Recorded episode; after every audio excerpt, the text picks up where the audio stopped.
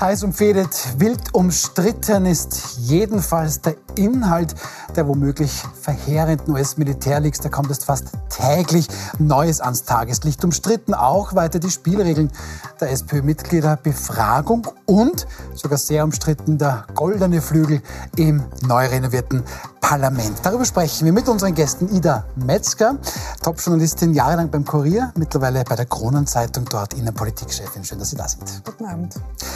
Zum ersten Mal bei uns Franz Fiedler. Sie sind Jurist, man kennt Sie. Ähm, Sie waren lange Jahre Präsident des Rechnungshofes, Vorsitzender des Österreich-Konvents und zu guter Letzt auch Präsident des Beirates von Transparency International. Herzlich willkommen. Guten Abend.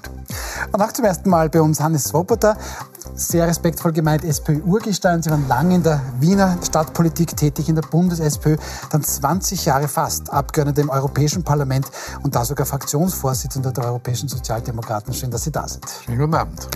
Schauen wir zu unserem ersten Thema. Letzte Woche waren es 53 Seiten, in dieser 27. Also mengenmäßig wirkt dieser US-Militär-League ja durchaus überschaubar. Aber der Inhalt, der dürfte es in sich haben und könnte massive Auswirkungen haben, so zum Beispiel auf den Ukraine-Krieg. Eine erste Spur zum Urheber gibt es, einen US-Militärmitarbeiter, der gelangweilter Waffenfreak gelten soll. Der soll diese Dokumente auf einer Gaming-Plattform veröffentlicht haben. Mittlerweile wird sogar schon sein Name kolportiert, Herr Swoboda. Ähm, wir wissen nicht, was da stimmt in diesen Dokumenten, aber plötzlich soll es heißen, Wladimir Putin sei Krebs erkrankt. Das sei in einer Memo des US-Geheimdienstes gestanden an verbündete ähm, Geheimdienste. US-Hightech-Bomben hat es vor kurzem geheißen, die sollen gar nicht so treffsicher sein, wie es heißt. Und bis zu 100 NATO-Elitesoldaten, die sollen schon in der Ukraine sein. Wie sind diese Informationen einzuschätzen? Wie würden Sie das tun? Das muss man mal sagen. Ich habe einige Bücher von ehemaligen Geheimdienstmitarbeitern vom CIA gelesen. Der CIA und andere Geheimdienste wissen nicht immer viel mehr als andere. Also es ist, man sollte auch nicht überschätzen, dass die immer alle so klug sind. Und was die Krankheit des Herrn Putin betrifft, spricht man seit Jahren davon, merken tut man nichts, aber das muss ja nicht unbedingt sein. Das Problematische ist sicherlich die Frage der Soldaten. Nur muss ich sagen, es ist ein Unterschied, ob es Berater sind, ob es Ausbildner sind oder ob es Kämpfer sind. Äh, die NATO muss natürlich aufpassen, dass sie, dass sie zwar der Ukraine hilft, aber nicht in einen Krieg hineinstolpert. Daher würde ich da sehr vorsichtig sein. Wenn 100 Leute dort sind, überrascht mich das nicht sehr. Das ist keine große News. Wenn es wirklich Kämpfer sind, die dort aktiv teilnehmen, die eine besondere Rolle spielen, dann kann es brandgefährlich sein im wahrsten Sinn des Wortes. Was könnte dann passieren? Ich meine, wir wissen das Natürlich kann, nicht. Putin sagt ja immer schon, es ist eigentlich auch ein Krieg, eine Auseinandersetzung mit der NATO. Aber es wäre ein, ein, ein, man würde Putin in die Hände spielen, zu sagen, na, ihr seht ja, das ist ja die NATO, das ist ja gar nicht die Ukraine, die NATO, die uns da vielleicht sogar angreift.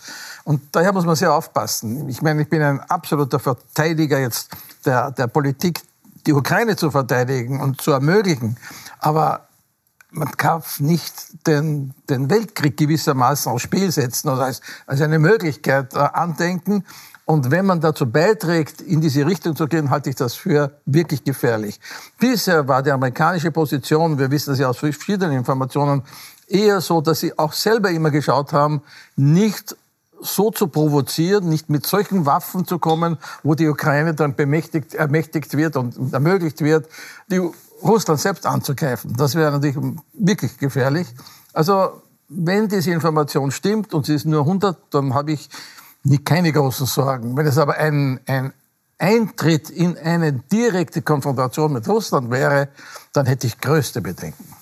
Also sind jetzt eigentlich schon im Ukraine-Krieg, da hat es auch am Nachmittag geheißen, allerdings nicht zum ersten Mal, dass diese Stadt Bachmut auch eingekesselt sein soll von Russen. Aber Frau Metzger, kann es sein, dass das Auswirkungen wirklich auf den Ukraine-Krieg hat? Hier sind ja auch dann Dokumente plötzlich da gewesen, wo gestanden ist, welche ukrainische Einheiten mit welchen westlichen Waffen ausgestattet sind. Jetzt weiß man nicht, ob das äh, gefälscht ist. Die Ukrainer sagen, naja, nein, die wirklich ernsten Informationen, die hätten wir eh nicht erzählt. Wie kann man das einordnen? Kann das eine Rolle spielen im Ukraine-Krieg?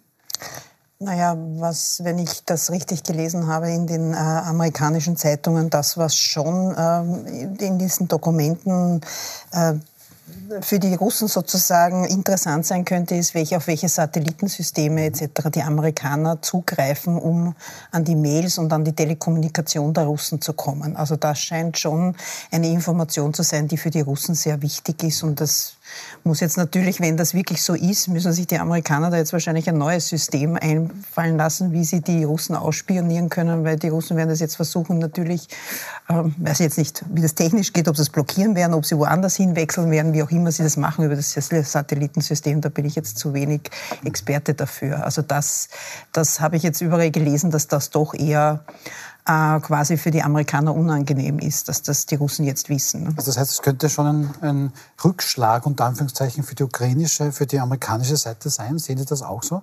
Ja, ich halte also diese Veröffentlichungen für sehr gefährlich für die Situation in der Ukraine und insbesondere natürlich für die Ukraine selbst. Denn äh, wer immer letztlich diese Informationen an die Öffentlichkeit getragen hat. Man hat jemanden in Verdacht, man muss aber schauen, ob das überhaupt stimmt. Ähm, der muss doch einen gewissen ein gewisses Interesse gehabt haben, mhm. warum das an die Öffentlichkeit geht. Und das müsste man mal erforschen und dann kommt noch weiteres hinzu. Es wird ja auch gesagt, es ist nicht alles richtig, es ist nicht alles original, was an die Öffentlichkeit ging. Es sind gewisse Veränderungen vorgenommen worden. Auch das scheint nicht uninteressant zu sein, was vor allem also die äh, angebliche oder wirkliche Krankheit von Putin anlangt. Also hier kann vermutlich niemand von uns in irgendeiner Weise eine definitive Aussage treffen, stimmt das nun, stimmt das nicht. Aber äh, man muss da jedenfalls nachgehen. Und es werden natürlich die Geheimdienste, und das sind nicht nur die Amerikaner, sondern auch die Europäer, ich gehe auch davon aus, Österreich, der österreichische Geheimdienst wird sich dafür interessieren, was ist nun richtig an diesen äh, Informationen, die an die Öffentlichkeit gingen und was nicht? Und wie kann man erstens einmal in Hinkunft vermeiden, dass sowas wieder vorkommt? Und zweitens auch, welche äh, Maßnahmen sind zu treffen. Nun, aufgrund der in die Öffentlichkeit gelangten Informationen äh, wurde bereits erwähnt, dass man gewisse technische Details ändern muss, sei es die Abwehr, sei es bei Angriffswaffen und ähnliches mehr. Und das Ganze ist natürlich äußerst unangenehm. Man spricht immer wieder davon, dass die Ukraine demnächst eine Offensive plant. Und es wäre sicherlich nicht von Vorteil, dass das nun an die Öffentlichkeit gegangen ist. Und äh, hier müssen die Amerikaner und von dort sind diese Informationen hergekommen aus Amerika. Die Amerikaner müssen sehen, wo ist das Loch gelegen und wie gut bestimmt ist es denn nun mit dem Geheimdienst in Amerika.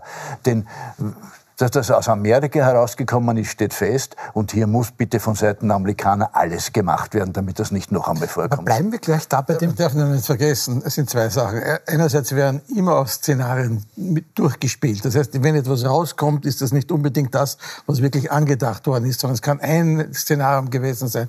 Das Zweite, wir wissen nicht, was die Russen wissen. Mhm. Ohne dies Wissen. Und die Russen werden natürlich sicherlich nicht selber veröffentlichen, sondern dann werden sie natürlich, würden die Amerikaner auf die Spur Spur kommen. Also ich, ich, ich bin Ihrer Meinung, natürlich müssen die Amerikaner sehr vorsichtig sein. Und was die Offensive der Ukraine betrifft, die ist ja seit Monaten, wird sie schon angekündigt. Ähm, das heißt, die Russen wissen ja und haben sich ja vorbereiten können. Die Frage ist immer nur, wo. Mhm. Das ist wie mit der, mit keine großen Vergleiche ziehen, wie mit der Invasion äh, in der Normandie. Hitler und die ganze Armee hat gewusst, dass sie kommen wird, aber nicht gewusst, wo und waren natürlich auch, und waren genau, und waren natürlich auch daneben mit ihrer Prognose. Mhm. Was in diesem Fall ja sogar sehr, sehr wichtig war. Ähm, aber Frau Messiger, ich glaube, das hat Herr Fiedler schon ein bisschen angesprochen. Ähm, da gibt es ja dann auch ein bisschen Ärger was die Bündnispartner betrifft. So zum Beispiel soll tatsächlich UN-Generalsekretär Antonio Guterres auch womöglich abgehört worden sein, weil in diesem Geheimdienst Memo soll auch stehen, der ist eigentlich viel zu russlandfreundlich weil er zum Beispiel besorgt war über westliche Waffenlieferungen. Ähm, also wenn ich da jetzt Verbündeter bin von den Amerikanern, also ganz ehrlich, da fühle ich mich jetzt nicht mehr ganz wohl, wenn die das nicht ähm, ähm, bei sich behalten können. Ja, das stimmt, aber allerdings, also laut meinen Informationen, die ich jetzt natürlich auch nur aus den amerikanischen Medien habe, waren es keine Top-Secret-Unterlagen, die da jetzt auf dieser Plattform erschienen sind oder veröffentlicht wurden.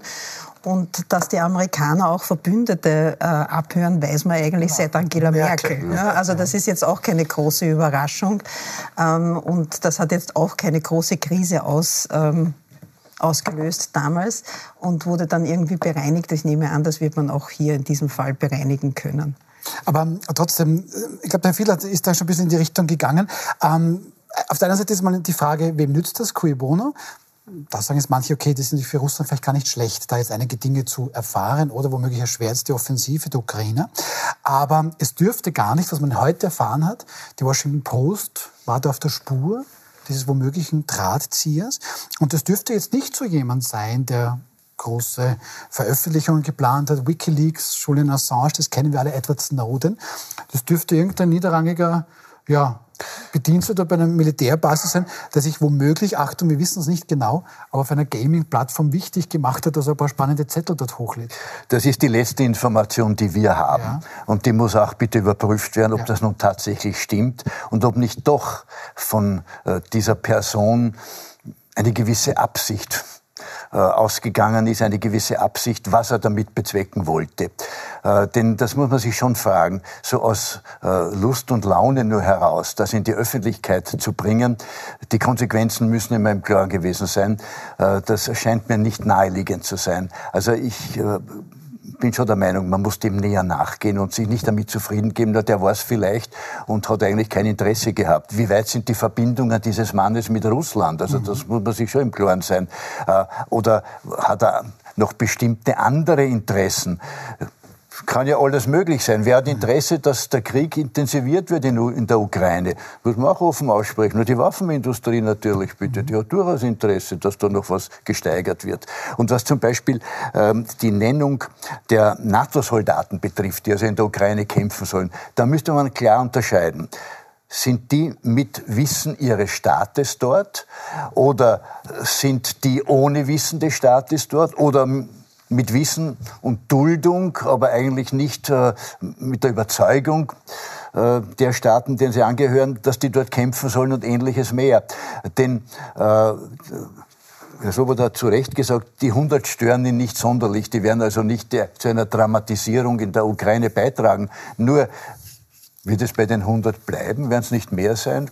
Und wenn man hier nicht eine klare Position bezieht von jenen Staaten, deren Angehörige in der Ukraine sind, äh, dann kann es dazu kommen, dass dann das nicht 100, sondern 1000, 2000 oder auch noch mehr sind. Und dann wird es echt gefährlich. Dann kann die Situation gewaltig aufgeschaukelt werden. Dann hat man sie auch dann nicht mehr unter Kontrolle. Da wäre aber offizielle Transparenz notwendig. Denn man würde nie sagen, wo diese Soldaten eingesetzt sind. Aber wenn es darum geht, äh, Trainings zu machen und Unterstützung, logistische Unterstützung und so weiter zu machen, dann ist das ist es ja der Chor, dann kann ich durchaus damit leben. Dann sollte man sagen, ja, das machen wir. Punkt. Aber die Gefährlichkeit ist, nämlich, weil sie genau denen in die Hände spielen, nicht nur in Russland, sondern auch im Westen, die sagen, naja, die, ist ja die NATO, ist ja der Mitschuld an dem Krieg. Wenn man solche Aktionen setzt und die Leute, wir wissen, wie viele, ohne die immer so Verschwörungen schon am, am Himmel sehen, äh, sagen, also das gibt ihnen Futter, wenn Geheimnisse da sind, die eigentlich relativ offengelegt werden könnten. Genau wie Präsident Fiedler sagt, naja, dann kommen die nächsten 100 und die nächsten 100 und dann sind es 1000 etc. Also da sollte die NATO eine klare Position haben. Ja, Unterstützung, das ist eh da, ob ich jetzt Waffen gebe oder Personen einsetze, die diese Waffen äh, sozusagen, die den Ukrainern erklären, wie diese Waffen zu verwenden sind, das ist ein Paket. Wenn es aber Kämpfer sind, die aktiv teilnehmen und quasi im, NATO, im, im Namen der NATO oder NATO-Staaten, dann ist das eine gefährliche Sache. Da sollte man wirklich davor zurückschrecken. Äh, ich darf nur ergänzen, äh, bitte, man sollte sich auch an den Vietnamkrieg erinnern. Ursprünglich gab es nur amerikanische Berater, Berater für die ja, südvietnamesischen ja, Truppen. Und das hat sich also ausgeweitet dann in einer Art und Weise, brauche ich nicht näher zu erläutern, die dann mhm. zu 53.000 amerikanischen Toten geführt hat. Mhm. Aber vor allem jetzt, wenn ich mir das so anhöre und vor allem hier auch den beiden Herren zuhöre, wir haben bis vor kurzem noch gesprochen über eben diese Gegenoffensive der Ukraine. Wir haben darüber spekuliert, ob man da die Krim zurückholen wird können, wie das möglich wäre. Ähm, jetzt, wenige Tage später, scheint das ein Riesengeschenk für Wladimir Putin zu sein, zumindest mit dem Wissensstand, das wir jetzt haben. Ähm, sehen, Sie das ähnlich? Naja, ganz so ist es nicht, weil in diesen Dokumenten wird ja auch davon gesprochen, dass intern innerhalb von Russland ein Kampf zwischen dem Geheimdienst ist und dem russischen Verteidigungsminister. Also dass der FSB dem äh, Verteidigungsminister vorwirft, hier mit falschen Daten zu hantieren, und zwar dass statt 6.000 Toten es bereits 11.000 Tote gibt, um seine quasi äh, das quasi die schlechte Strategie zu, äh, zu überdecken, zu kaschieren. Äh, also so, dass jetzt nur quasi ähm, äh, den Russen da Informationen in die Hand gespielt wurden, ist es ja nicht. Mhm. Also ähm, das ist ja für Russland, wenn es stimmt, was wir alle nicht wissen, ist es natürlich für Russland auch ja, unangenehm und, und für die Öffentlichkeit. Das ja, aber dann noch einmal die kurze Nachfrage. Herr Fiedler hat schon gemeint, ob das jetzt wirklich nur vielleicht ein Wichtigtour ist, der sich dort auf einer Gaming-Plattform nur prahlen wollte. Ähm, ist das für Sie vorstellbar? Da sind da womöglich wirklich auch ganz andere Interessen? Das, das glaube ich. Also dann wäre er besonders dumm, weil er weiß ja, was, was, was ihm da droht, blöd, wenn sie auf ihn kommen, was ihm blüht. Äh, was allerdings äh, erstaunlich ist, ist normalerweise, also wenn solche Leaks gemacht wurden, dann war es eigentlich dafür da, dass man quasi Missstände aufdeckt. Ja, genau. Und da werden jetzt quasi Strategien, sei es welches Satellitensystem verwendet wird etc. oder wie, das, wie, wie die Atmosphäre innerhalb in Russland äh, zwischen dem Geheimdienst und dem Verteidigungsminister ist. Also man, man hat nicht so das Gefühl, dass derjenige, der es veröffentlicht hat, da ein gewisses Ziel verfolgt. Mhm. Man, man, oder man sieht es noch nicht, sagen wir mal so. Na, jedenfalls sind jetzt hier einige Dokumente veröffentlicht worden. Jetzt eben auch der amerikanische Sender CBS nennt mal zumindest einen Namen. Ich denke, wir sollten ja immer betonen, dass man immer aufpassen nutzen muss bei all diesen Informationen. Wir wissen das sehr, sehr wenig, aber haben es trotzdem versucht, es ein bisschen zu erörtern. Und damit schauen wir zurück nach Hause nach Österreich und kommen zur SPÖ. Die Kronenzeitung, weil wir eine Kronenzeitung-Journalistin hier auch sitzen haben, schreibt heute von einer roten Dauerbaustelle. Und da wird jetzt quasi bei der nächsten Vorstandssitzung, die hat es heute gegeben, weiter gewerkelt.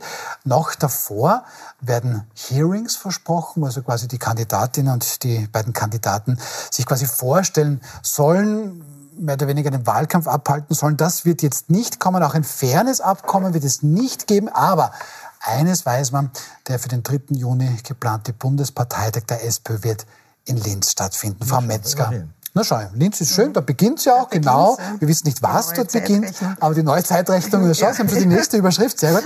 Frau Metzger, Zeitenwende. Die Zeitenwende der SPÖ, gut. Ähm, Frau Metzger, Streitpunkt zum Tag waren diese geplanten Hearings, die kommen jetzt aber nicht. Hören wir mal kurz rein, was hier Frau Rendi Wagner dazu sagt. Sie dann aber Hearings durchführen? Ich wäre bereit gewesen, das zu machen. Deswegen habe ich auch den Vorschlag gemacht. Das wurde diskutiert. Und Hans-Peter Doskozil hat sich dagegen ausgesprochen. Und äh, jetzt werden wir diesen Vorschlag eben nicht dem Vorstand machen. Warum? So, ist das die nächste Ausgabe der Runde Randy Wagner gegen Doskozil? Der SPÖ-Soap sozusagen. ja, also ich persönlich verstehe es nicht ganz. Also ich, ich, hätte ihm ja persönlich unter Druck gesetzt und hätte gesagt, ich mache diese Hearings trotzdem, auch wenn es der Hans-Peter Doskozil nicht will. Dann wären halt der Babler, der Herr Babler und die Randy Wagner dort äh, irgendwo auf der Bühne, wo auch immer das stattgefunden hätte, äh, gewesen und hätte sich dem Hearing gestellt. Das hätte Hans-Peter Doskozil sicher äh, unter Druck gesetzt, auch medial wären, wären oft die Fragen gekommen, warum er sich dem nicht stellt.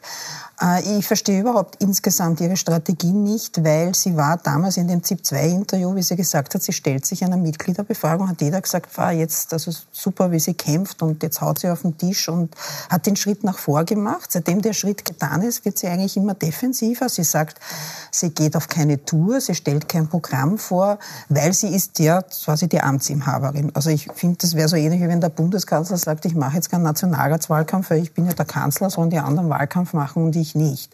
Also sie, das Zepter des Handelns ist jetzt eigentlich bei Hans-Peter Doskozil und bei, bei Andreas Babler und sie, also Randy Wagner nimmt eigentlich eine sehr passive Rolle derzeit ein und das verstehe ich strategisch nicht ganz. Verstehen Sie es, Herr Swoboda? Eigentlich habe ich ja Mitarbeitern gesagt, ich will gar nicht über die SPÖ reden, weil es, es bringt auch nichts, äh, neue Informationen zu geben.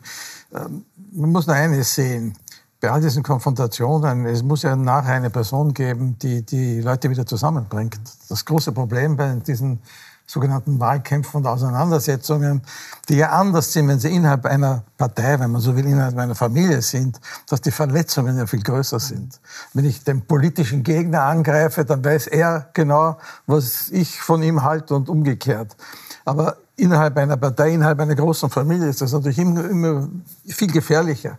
Und ich verstehe Frau Wagner insofern, wenn sie meint, ich bin dazu da, um die Leute wieder zusammenzubringen. Wenn ich jetzt sozusagen als ein, ein dritte Wahlkämpfer auftrete, wie soll ich dann die unterschiedlichen Lager, im Falle, dass sie gewinnt, wieder zusammenbringen? Die anderen sind die Angreifer. Sie ist ja die Verteidigerin ihrer Position. Ah, aber wie gesagt, ich bin kein Parteistrategie, ich bin kein, kein aktives äh, Mitglied der Partei im Sinne von irgendeiner Funktion zu haben. Aber man muss ihre Rolle schon unterscheiden von den Angreiferrollen, die etwas ganz anderes natürlich zum Ziel haben.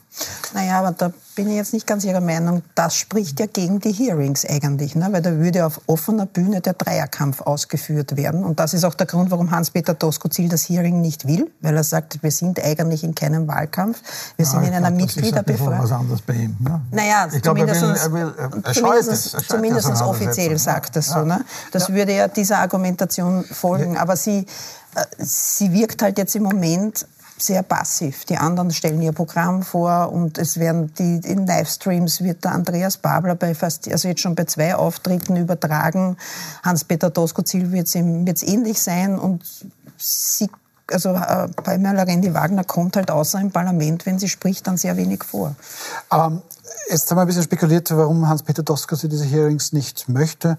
Lassen wir ihn selbst zu Wort kommen. Schauen Sie, wir haben das im Präsidium durchdiskutiert, im Vorstand, hier war das kein Thema mehr.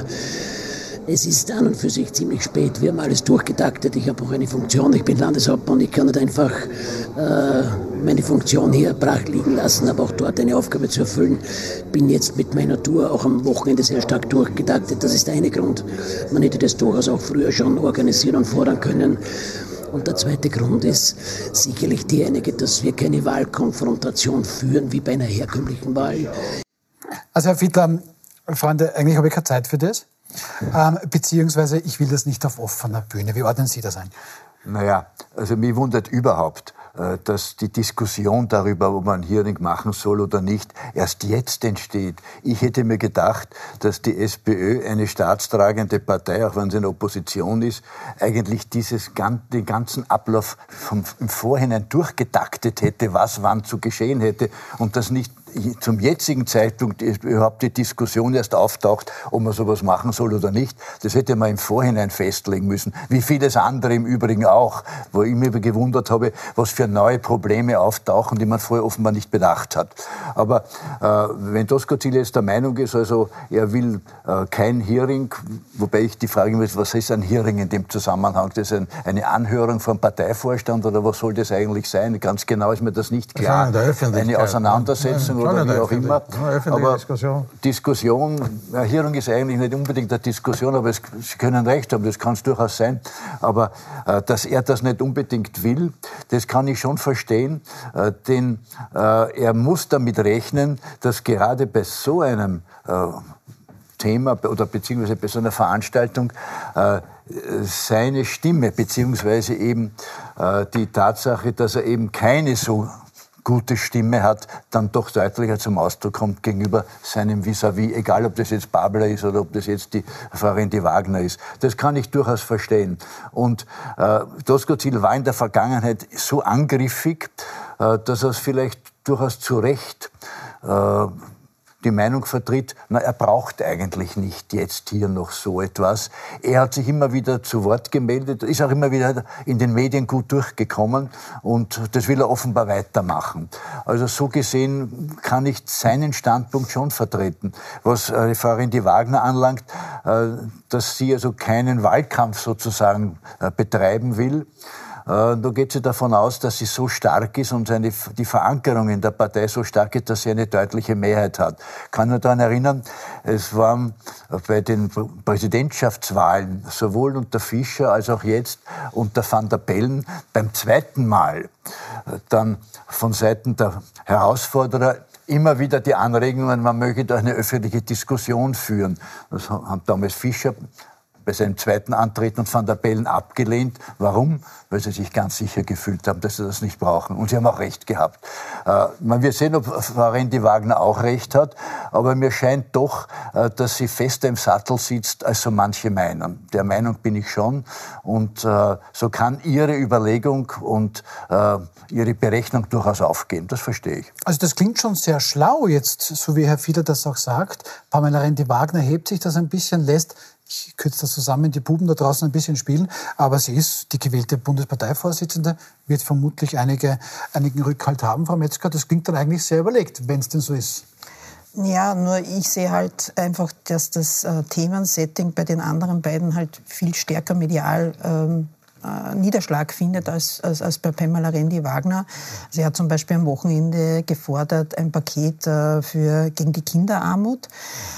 Das kommt dann in einer Kurzmeldung in der ZIP 1 oder in den, in den TV-Sendern vor und äh, ich weiß nicht, irgendwo in irgendwelchen Kurzmeldungen in den Zeitungen oder kleinere Artikel und allein die mediale Aufmerksamkeit, die Hans-Peter Doskozil und Andreas Babler haben, ist halt schon gewaltig im Moment. Ne? Da, da, hat sie schon derzeit ähm, einen Nachteil, würde ich sagen. Und beim Bundespräsidenten ist es halt schon so, die machen halt dann in der zweiten Amtszeit schon ein bisschen, äh, schon einen Wahlkampf auch. Also so, dass sie keinen machen, sie stellen sich halt nur nicht den Konfrontationen. Also Alexander van der Bellen hat natürlich einen Wahlkampf geführt. Der hat halt die internationale Bühne, sei es jetzt quasi das, das Begräbnis von der Queen, sei es in New York bei der UN-Generalkonferenz, äh, äh, genützt. Äh, und hat halt gesagt, okay, mit den anderen sechs Kandidaten stelle ich mich in keine Konfrontation. Insofern kann sie sagen, okay, ich mache das Hearing nicht, aber das wollte ja, glaube ich, eher sie und der Hans-Peter Doskozil eben nicht. Aber Wahlkampf hat er schon gemacht. Ich meine, er ist ja durch Österreich getourt, er ist ja nicht nur in der Hofburg gesessen. Und eben Pamela Rendi-Wagner macht nichts davon, außer dass sie ihren Job als Bundesparteivorsitzende macht. Ne? Ja, da hätte sie eine Art Amtsbonus, weil das ist ja dann bei der, beim Bundespräsidenten für die zweite Runde. Das sehe ich auch so. Ja, Herr Swoboda hat Pamela Rendi-Wagner einfach den Amtsbonus. Sie ist seit viereinhalb Jahren die gewählte Bundesparteivorsitzende. Ist das ein Bonus oder ein Malus? Ich weiß nicht, ob das ein Bonus ist, aber es ist natürlich, sie muss, schauen Sie, welche, welche Wahl hat sie? Und ich, ich wie gesagt, ich bin kein Berater und, und von ihr und kein, kein von interner, der da jetzt irgendwie ihr Ratschläge gibt. Aber wählen aber sie, sie hat, ja, sind ja Mitglied. Ja, ich werde ja, auch wählen. Sie werden auch wählen, gut, gut. Und ich habe ja auch schon gesagt, dass ich sie wählen werde. Also das ist jetzt keine Frage, wo meine Sympathie ist. Babler ist der große Angreifer jetzt. Denn Herrn Doskozil, glaube ich, stört, dass da plötzlich jemand auftritt. Er, er da ist davon ausgegangen, ich bin der Herausforderer und da setze ich mich durch.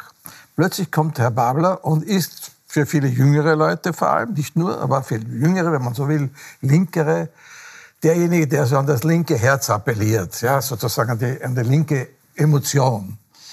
Jetzt hätte eigentlich Frau Rene Wagner nur die Möglichkeit zu sagen, na ja schon, aber so kann man es auch wieder auch nicht machen. Ich bin ja eh für mehr Gerechtigkeit, hat sie auch immer gesagt, für Bekämpfung der Armut, Kinderarmut. Und, äh, aber man kann nicht alles über Vermögensteuer hineinbringen. Man kann nicht alles über die Erbschaftssteuer hineinbringen.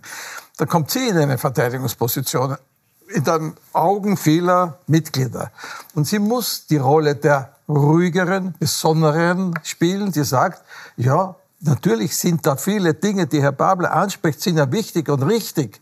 Aber ich kann das nicht in einer Tour machen und einer Art machen, wo ich zwar viele Herzen in der SPÖ gewinne, aber vielleicht viele Wählerinnen und Wähler verbrenne und zurückweise. Das ist das Problem, das äh, Herr Babler hat mit seinen Forderungen, die mobilisieren, ja, die mobilisieren in der Partei. Aber wenn, wenn Sie allein in Social Media schauen, wo ich, kenne ich das, die Leserbriefe, aber wo diese Reaktionen sehe, da sehe ich genau die einen, die das sagen, super, endlich ist einer, der das ausspricht. Und dann sagen, ja, wollt ihr gleich von vornherein die Wahlen verlieren? Und das ist die Position oder die Schwierigkeit, die da ist. Aber ich gehe mal davon aus, dass Frau René Wagner natürlich noch einige Positionen klarlegt. Aber sie ist in einer anderen Position. Sie ist nicht in einer gleichen Position wie die beiden anderen. Wobei, aus meinem Eindruck, den ich habe, Sie haben vielleicht einen anderen, dass der Babler dem Tosco-Ziel ein bisschen den Wind aus den Segeln nimmt, weil er jetzt aktiv ist. Er geht hinaus, er ist bereit für die Konfrontation. Und Tosco-Ziel ist ein bisschen verärgert und zieht sich zurück, weil dieser Zweikampf, mit dem er gerechnet hat, findet nicht statt. Das ist das, was ihn ärgert. Aber bei der dankenswerterweise haben Sie gesagt, dass Sie Frau Rendi Wagner wählen werden. Was macht Frau Rendi Wagner für Sie zur besten Kandidatin dieser drei? Ja, also erstmal glaube ich, äh, dass die permanenten Angriffe, die Doskozil äh, gemacht hat, die SPÖ wieder hinuntergebracht hat von einer Position, die es schon unter Rende Wagner sie gehabt hat, einer höheren äh, Zustimmungsrate, ja, Sommer, mit ja, diesen ja. permanenten Angriffen. Das ist das eine. Und dass ein Modell, das fürs Burgenland durchaus tragfähig ist, nicht für ganz Österreich tragfähig ist. Ist das eine. Und das zweite ist bei Herrn Babler, dass ich, glaube viele Sympathien für seinen, für sein Engagement, gerade auch auf der Gemeindeebene, haben eine tolle Gemeindearbeit. Ich kann aber diese Frage nicht einfach umlegen auf ganz Österreich und kann nicht sagen, nehmen wir allein die Migrationspolitik. Er macht eine tolle Arbeit in, in, der, in der Gemeinde. Ist nicht leicht, ein Bürgermeister zu seiner Gemeinde, wo es das größte Flüchtlingslager gibt, wie in Dreiskirchen.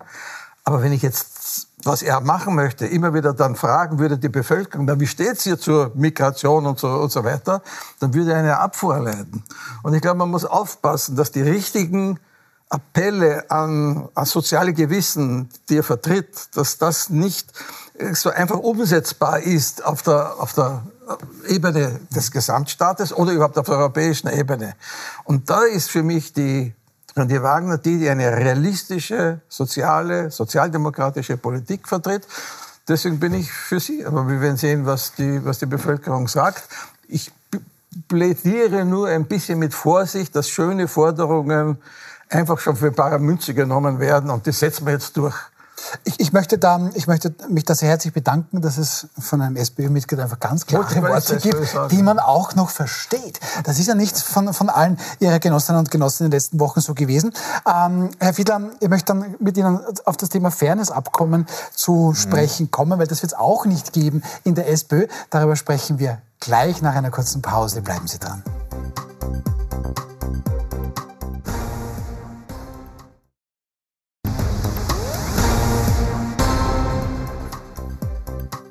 Willkommen zurück bei Wild umstritten. Wir sind mitten in der SPÖ. Also wenn es da nicht unseren Titel schon gäbe, Wild umstritten, die SPÖ hätte ihn eigentlich ähm, notwendig gemacht. Kann ja auch was Gutes sein, wenn er gut ausgeht. Sie haben vollkommen recht. Also das ist nicht schlecht, wenn man mal ein bisschen streitet, sofern man genau, ein gutes Ende hat. ja, auch in der Familie freilich. Aber zum Streit gehören ja auch manche Regeln. Und da hätte man sich gewünscht, dass es ein Fairness-Abkommen gibt. Das hat sich Andreas Babler gewünscht. Ähm, das wird es nicht geben. Pamela Rendi-Wagner kommentiert das heute nach dem Parteivorstand wie folgt. Wenn ich keinen Wahlkampf gegeneinander mache, dann brauche ich auch kein Fairness-Abkommen. Und wenn ich eines gebraucht hätte, dann vor viereinhalb Jahren. Danke. Danke. Franz Wiedler, ähm, ja, also Fairness-Abkommen und ich mache ja eigentlich keinen Wahlkampf gegeneinander. Es ist, schon, es ist schon sehr, sehr viel umgedeutet worden. Diese Mitgliederbefragung ist ja kein Wahlkampf, nur ein Spiegelbild. Ähm, die anderen beiden, Hans-Peter Doskozil und Andreas Babler, gehen bereits auf Wahlkampftour. Frau Rendi-Wagner sieht aber keinen Wahlkampf, also braucht es auch kein fairness Abkommen. Wie sehen Sie das alles? Naja, also es kommt ja nicht nur darauf an, was die Frau Rendi-Wagner macht, sondern also was die anderen beiden Kandidaten machen. Und die führen Wahlkampf. Also da hätte man sich durchaus vorstellen können, dass man ein fairness Abkommen schließt, beziehungsweise, was immer notwendig ist, dann eine Kommission, die dann beurteilt, ob dieses fairness Abkommen eingehalten wird oder nicht. Und äh, da muss ich eins dazu sagen. Da ich selber mal in einer solchen Kommission war, bei einer Nationalratswahl, kann ich nur sagen, diese Kommission hat dann nicht unbedingt dazu beigetragen, dass sich die Situation beruhigt hat, sondern ist dort noch mehr gestritten worden. Und äh, unter dem Gesichtspunkt ist es vielleicht verständlich, dass man sagt, na verzichten wir auf ein Fairness-Abkommen und damit auch auf eine Kommission, die die Einhaltung des Fairness-Abkommens überprüft und verlassen uns darauf, äh, dass alle, die nun für diesen Parteivorsitz antreten, auch so anständig sind, dass sie, ohne dass man ein Fairness-Abkommen abschließen muss, sich auch an die Fairness in der Politik halten. Wobei ich noch eins hinzufügen muss, Frau wenn die Ragnar hat, wenn ich also das richtig äh, in den Medien äh, gelesen habe, nicht nur diese Begründung gegeben, sondern sie hat auch gesagt, äh, warum soll man also diesbezüglich ein Fairness-Abkommen schließen. Der Herr Babler hat erst vor kurzem diese ganze Inszenierung der SPÖ die Suche nach einer neuen Vorsitzenden als Kasperltheater mhm. bezeichnet. Und daher sieht es überhaupt keinen Grund, dass man so etwas äh, nun äh, im Nachhinein äh, dann in einem Fairness-Abkommen dann gewissermaßen noch sanktionieren soll oder ähnliches mehr. Äh, ich kann sie durchaus verstehen.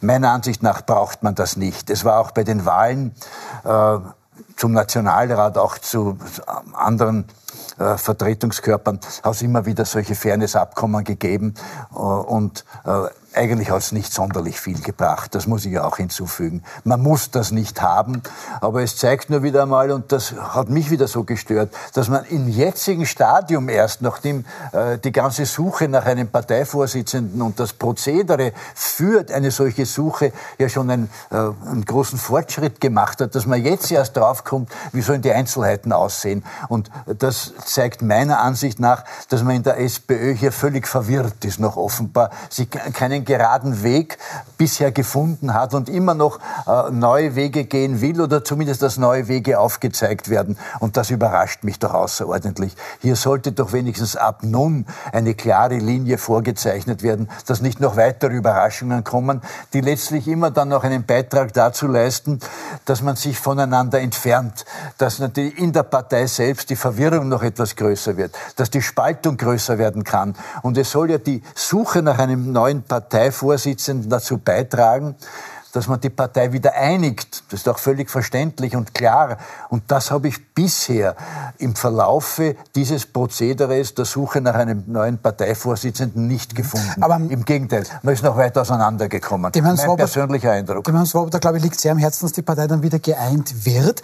Ähm, diese Frage muss man aber schon stellen, das könnte man vom Spielplatz eigentlich noch in Erinnerung haben. Die Spielregeln festzulegen, nachdem das Spiel begonnen hat, das geht nicht gut aus. Warum passiert das so? Naja, man muss schon sagen, das ist das erste Mal, dass das überhaupt gemacht wird. Man war, natürlich nicht vorbereitet, weil alle gesagt haben, schon damals auch am Beginn, das war auch Doskozels Meinung, wir machen eine Befragung, also gehen zum einen Parteitag, dann war die Frage, okay, zwei sind und plötzlich sind es mehr geworden. Das war nicht optimal vorbereitet, weil es wäre Unsinn zu sagen, es ist alles toll gelaufen. Aber ich sehe es auch nicht so dramatisch. Mhm. Denn äh, ja, jedes Mal, wenn ein Parteivorstand ist, dann kommt diese Diskussion heraus. Aber die Leute draußen, soweit ich das sehe, diskutieren ja über den Inhalt bereits. Sie mhm. sagen, mhm. bin ich jetzt einverstanden mit Herrn Pablo oder bin ich nicht einverstanden? Was, bin ich einverstanden, dass Herr Toskozil das macht oder bin ich für die René Wagner? Das heißt, die Debatte, die wir zum Teil führen oder Medien geführt werden, ist nicht eine Hauptdebatte mhm. bei der Bevölkerung oder bei der Bevölkerung, meine ich, bei den Parteimitgliedern. Die reden schon über die Inhalte und reden über die Personen, nicht über die Formalitäten, die zugegebenermaßen besser hätten ja, sagt werden jetzt können. Das SPÖ-Mitglied, und da bin ich auch bei Ihnen, Frau Metzger, teilen Sie die Meinung von Herrn Swoboda oder denken sich da manche Kritikerinnen und Kritiker, die können nicht einmal die Wahl durchführen, wie wollen die genau das Land führen? Ich glaube, das haben wir vor einer Woche schon so ähnlich hier mhm. diskutiert, mhm. dieses Thema. Äh, es zeigt natürlich schon eins, also Pamela Rendi-Wagner, obwohl ich jetzt ähm, äh, viel Verständnis für sie habe. Und auch, was sie heute gesagt hat, sie hätte dieses Fairness-Abkommen vor viereinhalb Jahren gebraucht. Ja, sie ist von Anfang an quasi von, den, von manchen in, in der Partei bekämpft worden und hat keinen, keinen leichten Stand gehabt. Aber in der Phase hätte sie jetzt natürlich auch mehr Führungsqualität zeigen können, indem sie die, die Kriterien schon ganz klar vorgibt, wie das abzulaufen hat. Und dann sind aber in diesen Sitzungen, was man halt hört, wie ich war nicht dabei, äh, natürlich auch wieder die Machtkämpfe losgegangen, wo man als erstes hat der Hans-Peter Doskozil einen kleinen Sieg errungen, weil er sich mit der Mitgliederbefragung mhm. durchgesetzt hat. Dann wollte man ihm schwächen, indem man sagt, man lässt mehr zu. Und so ist das halt hin und her gegangen und, und so wurde das eigentlich... Ähm, ja, ein bisschen zu einer Posse, dieses, dieses, dieses ganze Prozedere und hat natürlich auf die Partei äh, kein gutes Licht geworfen. Der Unterschied ist zu, zu manchen anderen, muss man schon sagen. Hier ist ja eine, eine existierende, eine, eine in Funktion befindliche Parteivorsitzende in Frage gestellt wird. Es ist ja nicht eine Umfrage, wo die Parteivorsitzenden sagen, ich bereite das jetzt vor, weil da sind aber andere, die meine Nachfolge diskutieren, sondern sie ist Vorsitzende und gleichzeitig aber Partei in dieser Auseinandersetzung. Und das macht das natürlich ein bisschen schwierig. Aber nochmals, ich, ich glaube, dass die, die Debatten bei den Mitgliedern sind weniger, ja, da gibt es manche Verärgerungen über die, über die Formalitäten, aber die gehen schon um, um die Inhalte und um die Personen. Herr Fieler? Ja, ich wollte noch etwas in Ergänzung zu Frau Metzger sagen. Äh, ich gebe Ihnen durchaus recht, dass nicht ganz verständlich ist, warum nicht von vornherein klare Regeln aufgestellt wurden, wie alles ablaufen soll und ähnliches mehr.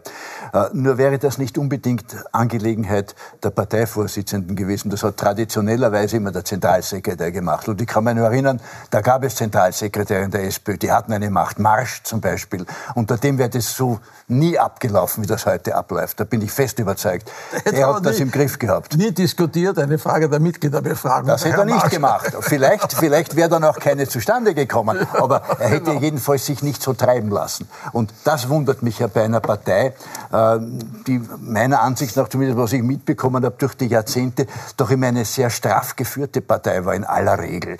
Und äh, die dann jetzt äh, in den letzten Wochen, in den letzten Tagen immer noch meiner Ansicht nach führungslos gewesen ist, eigentlich was die Sache, nur was die Sache der Durchführung der, äh, der Suche nach einem Parteivorsitzenden anlangt. Ich gebe Herrn Zober durchaus recht, dass das bei den Mitgliedern vielleicht nicht äh, entscheidend ist und die, wie Sie gesagt haben, eher sich dann auf die Inhalte beziehungsweise auf die Personen festlegen und von diesem Ablauf, der ja also wirklich nicht sehr optimal ist, nicht beeindrucken lassen. Ich glaube aber, dass diejenigen, die nicht der SPÖ angehören, und die eine potenzielle Wählerschaft sind, sich doch etwas erstaunt äh, dann sehen, was sich hier abspielt, dass man diese Partei wählen soll, dass man aus einer Partei herausgehen soll, die man bisher gewählt hat. Und äh, die SPÖ braucht diese Leute. Aufgrund der letzten Umfragen hat sie relativ viel verloren. Sie war, wie gesagt, schon bei 30 Prozent und ist jetzt knapp über, über 20 Prozent. Und die wieder zurückzugewinnen, wenn die Partei einen derartigen Eindruck nach außen erweckt, das erscheint mir also nicht sehr optimal für die Partei zu sein. Und hier würde meiner Ansicht nach eine, eine straffere Hand in der Partei, eben ein strafferer Zentralsekretär meiner Ansicht nach sehr viel für die SPÖ leisten können. Aber den Christian Deutsch hat sich ja Pamela Rendi-Wagner auch selber ausgesucht und dass es hier keine gute Organisation innerhalb der Partei gibt. Das betrifft zwar jetzt nicht den Christian Deutsch, aber den Parlamentsclub. Da hat, er, hat man ja auch bei, dem, bei der Rede von Zelensky ja. im Parlament gesehen. Aber gut, ich sage mal, wir bedanken uns mal bei der SPÖ jetzt auch als Journalistinnen und Journalisten. Ja, was, was es ist immer schön, was, was zu besprechen. Was sonst über, was über würden wir Monate sonst, diskutieren, wenn es nicht Ich sage Ihnen gleich, worüber wir ansonsten auch diskutieren wollen, weil das ist nämlich zugleich unser drittes Thema. Bitte schön. Der Flügel der Nation sorgt wieder einmal oder weiterhin für Schlagzeilen. Da steht doch im wunderschön neu renovierten Parlament ein wunderschöner goldener Flügel, Klammer auf, Klavier. Kostet pro Monat 3000 Euro im Rahmen eines Mietkaufs. ÖVP-Nationalpräsident Wolfgang Sobotka hat sich das einfallen lassen. Der möchte jetzt den Flügel aber doch kaufen. 160.000 Euro kostet das gute Stück. Und da muss ich schon mit Ihnen anfangen. Herr Fiedler, als ehemaliger Präsident des Rechnungshofes, schon im Jänner hat Wolfgang Sobotka, ÖVP-Nationalpräsident, erklärt in unserer Sendung Milborn, wie es denn überhaupt zu diesem Mietkauf gekommen ist, wir glauben, das wird Sie interessieren. Bitte schön. Den Flügel auszuschreiben, der kostet insgesamt 160.000 Euro in etwa, ist nicht möglich. Da muss ich eine Ausschreibung machen, dann kriege ich irgendeinen äh, aus China oder aus einem anderen Land, äh, der nicht unserer Tradition äh, entspricht. Deshalb haben wir uns für eine Kaufmitte entschlossen. Äh, der Mietpreis wird an den Kaufpreis aufgerechnet und kommt. Wir haben insgesamt. Also Sie haben quasi die Ausschreibung umgangen, Nein, aber im Sinn der österreichischen naja, Manufaktur. Ich habe sie nicht umgangen. Ich habe sie in, in, diesem Sinne, dass ich ein Bösendorfer Klavier, was schon Theophil Hansen geplant hat mhm. und auch konstruiert hat, nur das hat damals die Kaiserin äh, für sich äh, in Anspruch genommen. Jetzt sind es Ja, ähm, Herr, Herr Fiedler, also, wenn wir es hätten ausschreiben müssen, dann hätte er irgendein, ich interpretiere das jetzt, chinesisches Klumpert gekriegt. Er wollte aber unbedingt einen Bösendorf haben. Alles gut gemacht oder hier doch ein bisschen sehr viel getrickst? Nein, also wenn man eine gesetzliche Bestimmung und diesem Zusammenhang eine obligatorische Ausschreibung dadurch umgeht, dass man äh, einen Weg findet, äh, wie man äh, sich leichter dann zum Ziel vortasten kann, als man dies auf legale Weise äh, tun könnte, dann kann dies mich als ehemaligen Präsidenten des Rechnungshofes nicht freuen, bitte. Weil diese Umgehungsgeschäfte gibt es natürlich äh, in der öffentlichen Verwaltung überall und auf verschiedenste Art und Weisen äh, kommt man immer wieder auf sogenannte gute Ideen, die in Wahrheit nur Ideen sind, die eine Umgehung darstellen. Das kann ich nicht gutheißen. Wobei ich dazu sagen muss, man kann natürlich die Ausschreibung durchaus so gestalten, dass man nicht ein chinesisches Klavier kriegen muss, sondern dass man gewisse Qualitätsmerkmale eben festschreibt, die eben nicht jeder bringen kann. Also sonst wäre ja bitte jede Ausschreibung eigentlich von vornherein unsinnig, weil man dann mit allen möglichen Bewerbern rechnen müsste, die man nicht will. Die kann man vielleicht nicht wollen, aber man kann doch eine solche Einschränkung vornehmen, dass wirklich nur qualitativ Hochwertiges dann auch tatsächlich genommen wird.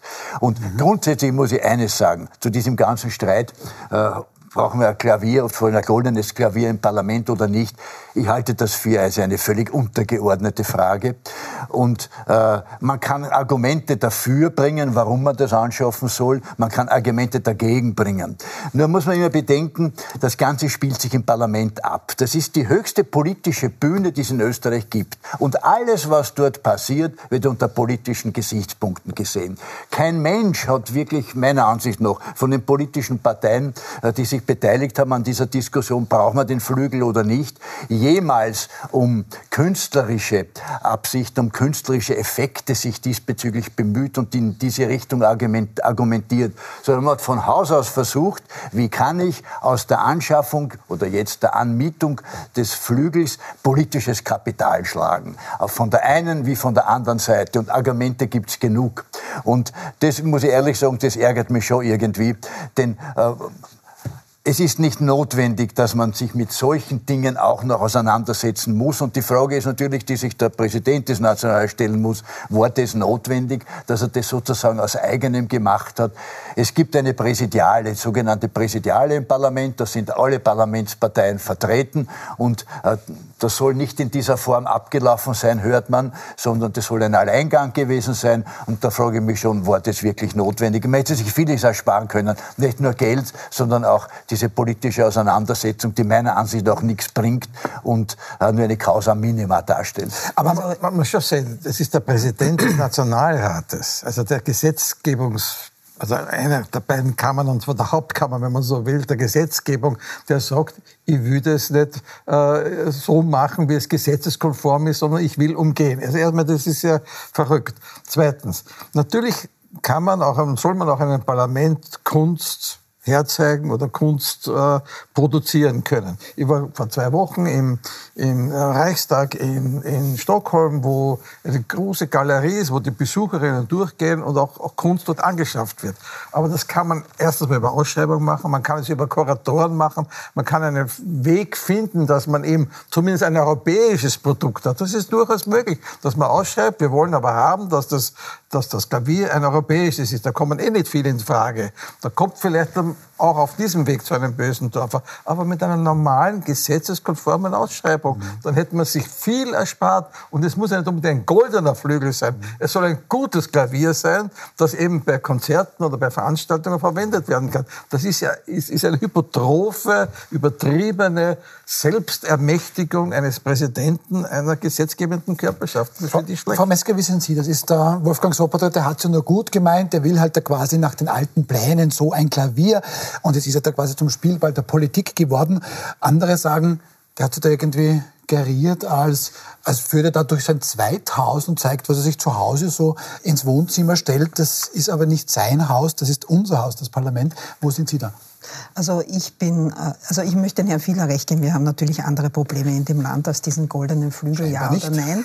Und natürlich haben die Oppositionsparteien da versucht, politisches Kleingeld zu schlagen. Aber ich glaube, und manches Mal sind es dann die Kleinigkeiten, die das Fass zum Überlaufen bringen, äh, Wolfgang Sobotka ist ein sehr streitbarer Nationalratspräsident und weil Sie die Präsidiale angesprochen haben, mir wurde erzählt, dass es eben Usus ist, dass immer alles quasi im Konsens beschlossen wurde und unter Sobotka war das erstmals seit Jahrzehnten nicht mehr so. Und natürlich haben sie, war dann der goldene Flügel etwas, was man gut ausschlachten kann, äh, etwas, was dann was er quasi auch wieder im Alleingang gemacht hat, wo dann gesagt haben, so jetzt reicht's und das kann man gut medial auch verkaufen. Aber was ich nicht verstehe, ist, ist, dass der Wolfgang Sobotka hat sicher im Dezember bei all der Kritik, die er geerntet hat, und wir haben wirklich viele Leserbriefe in der Kronenzeitung bekommen, die gesagt haben, äh, warum braucht man jetzt einen Flügel um 3000 Euro? Jetzt kann man sagen, bei 400 Millionen, was das Parlament gekostet hat, sind das Peanuts. Aber 3000 Euro sind im Monat halt gerade sowas, wo eine Familie das nachvollziehen kann, weil sie oft mit dem Geld auskommen müssen. Jetzt verstehe ich nicht, warum er eine eigentlich tote Debatte wieder reanimiert und sagt, ich möchte das Ding jetzt ankaufen. Also warum lernt er nicht dazu? Warum gibt es beim gerade beim Nationalratspräsidenten keinen Lerneffekt, dass er sagt, okay, da habe ich vielleicht übers Ziel geschossen, lassen wir das Thema, wir kaufen ihn jetzt nicht an. Vielleicht ist das aufgrund der Teuerung, der Inflation und, und der Energiepreise nicht das, das richtige, der richtige Zeitpunkt. Vielleicht ist es in fünf Jahren so, dass es in der dass es dann ein anderer Nationalratspräsident ankaufen kann, wenn es ist und uns wieder allen besser geht, dann ist das vielleicht kein Thema. Aber also er, er provoziert da schon sehr bewusst und das finde ich ist jetzt halt auch für eine Rolle eines Nationalratspräsidenten nicht gerade beste ich bin, Visitenkarte. Ich bin dem Herrn Fieder sehr dankbar, weil ich habe es gelernt, wie man eine Ausschreibung umgehen kann. Man sagt, ich mache einen Mietkauf und dann, wenn das Ding schon da steht, sage ich, jetzt kaufen wir es. Das brauche ich Ausschreibung, weil das Ding ist ja jetzt schon da.